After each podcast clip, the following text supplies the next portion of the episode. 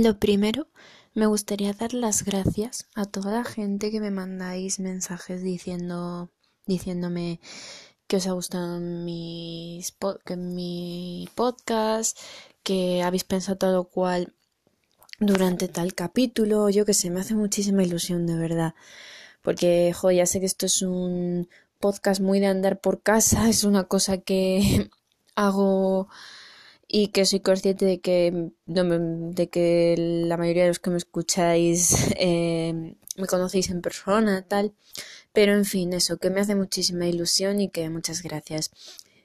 Este va a ser el último episodio de la temporada porque voy a hacer un pequeño parón por Navidad, que es también de lo que va este episodio. Pero bueno, en enero después de Reyes volveremos con más ideas. También ya pretendo que en la segunda temporada eh, hablar con gente y traerme a gente para que hable conmigo y que no sean solo monólogos de siete minutos como comenté en la introducción. Así que bueno, de nuevo muchas gracias y ya vamos con el tema de este episodio. A lo mejor mucha gente no está de acuerdo conmigo en que la Navidad es una época un poco me, pero estoy segura de que todas estamos de acuerdo en que la Navidad era mucho más genial cuando teníamos pues yo diría que hasta los 10 años más o menos aproximadamente la Navidad es bien. Luego empieza a bajar, a caer, a caer, a caer. Y hasta que te das cuenta de que ha llegado el mes donde tienes que comprar un montón de cosas, tienes que ir a gastar en un montón de cenas y en definitiva gastarte un montón de dinero. Y no te apetece ninguna de todas estas cosas. Todo se supone que es feliz y bonito hasta que llegas a la cena de Navidad, donde te toca escuchar comentarios que no te apetecen en ese momento. Y ahí estás tú, seis personas contadas y separadas porque COVID y pensando, pero ¿qué estoy haciendo? Porque, amigas, sí, estamos hablando de que muchas veces quedamos para cenar con gente a la que no vemos el resto del año, y quizás deberíamos plantearnos por qué tienes que colgar el muérdago en el salón para juntarte con ellas y por qué de normal no lo haces. Quizás sea porque vivís lejos, que por ejemplo es el caso de mi familia. Quizás es porque estáis muy ocupados, que sí, que todas tenemos muy poco tiempo. O quizás es porque a lo mejor no aguantas a la gente que solo ves una vez al año en, en Navidad y justamente por eso la ves solo una vez al año. Esto es como los grupos de amigos. Chicas, por favor, hago un llamamiento a todas mis amigas. Vamos a juntarnos a cenar en algún momento donde nos cobren un dineral por un menú normalillo, donde no tengamos que reservar mesa con un mes de antelación y donde no haya tanta gente en la calle con bolsitas cargadas de espíritu navideño que sea casi imposible andar por la calle.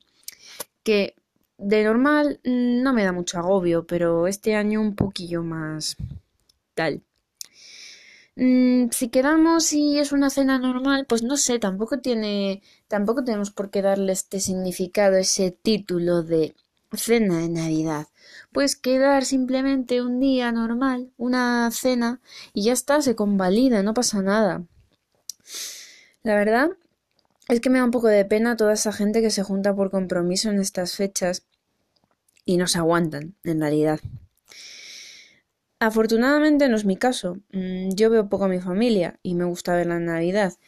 Y con amigos ya no suelo hacer cena de Navidad y si hago alguna, pues yo qué sé. Mm, realmente es como una cena normal, no le damos un significado especial porque como yo suelo ver a mis amigos durante el resto del año, pues hay veces que es que ni siquiera mm, te hace falta. Y luego está el tema de los regalos. Los primeros años eh, que haces tus regalos ya cuando te enteras de la móvil, de los regalos. Los primeros años te mueres de ilusión, piensas que le quieres hacer regalos hasta al que te trae las cartas, te lo curras un huevo. Y luego va pasando el tiempo y te das cuenta de que la gente no se lo piensa tanto, te pregunta qué quieres o no te regala nada, tampoco. Y ya, amigas, ahí ya notas que el espíritu de la Navidad se apaga un poco. Ya sé lo que vas a decir, pero Luna, los regalos no se hacen para que te los devuelvan. Claro que no, simpática voz, pero esto es como todo. Si al final ves que siempre eres tú quien pone, pues te cansas de poner. y al final te encuentras con que quieres hacerle regalito a un par de personas cercanas, cuatro o cinco quizás, y se acabó tu lista de regalos interminables y oye, hasta tu bolsillo lo agradece. Créeme. Este año voy a regalar a bastante menos gente y oye, estoy contenta con los regalos que he elegido hacer. Mm, no hago ninguno por compromiso, hago todos porque quiero mm, y para mí eso es como la parte más importante de hacer regalos. Otro, un pequeño consejillo es que ya que estas fechas son como son y son un poco agobiantes, sí que es un, sí que es un buen momento para hacerte un autorregalo. Que siempre aciertas y te suele hacer sentir bien. Pero tampoco hace falta que te lo hagas por Navidad. O sea, sí, háztelo en Navidad porque a lo mejor te ayuda a pasar todo el estrés de esta época. Pero no lo veas tanto como me estoy haciendo un autorregalo de Navidad, sino como me estoy haciendo un regalo para mí. Porque al final la Navidad es una época para consumir y para fingir. Fingir que todo va bien cuando posiblemente no es así. Después de esta reflexión donde debes de pensar que me ha posido el Grinch, me gustaría decirte una pequeña cosa. No pasa nada si la Navidad te agobia, no pasa nada si te cansa, si no te gusta. Es un sentimiento legítimo. Lo que pasa es que nos venden que es un momento tan bonito que parece que somos raros. Y no, de verdad. Hay mucha gente que igual está cansada, que se siente como tú y se aburre de que todos los años diciembre sea igual. Creo que es una época donde en vez de estar relajados y felices, que se supone que es lo que nos venden, estamos en tensión todo el tiempo. Y eso es lo que hace que el concepto de la Navidad falle estrepitosamente. Como todas las cosas ideales que no son reales, supongo. Yo reconozco que la Navidad normalmente me hace un poquito de ilusión, pero este año no. Este año la gente está mucho más desanimada y con mucha menos motivación por todo. Así que tenemos menos ganas de fingir que todo va bien. Nos pasa a todas, de verdad. Y si eres del grupo contrario y piensas que soy lo puto peor por todo lo que he dicho, joder, en el fondo mm, me alegra de que tengas ilusión por estas cosas. Me alegro de que seas feliz.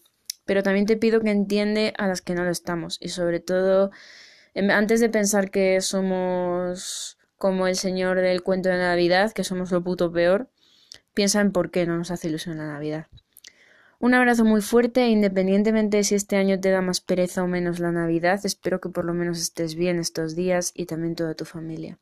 Y bueno, nos escuchamos de nuevo el año que viene. Un besito y cuídate.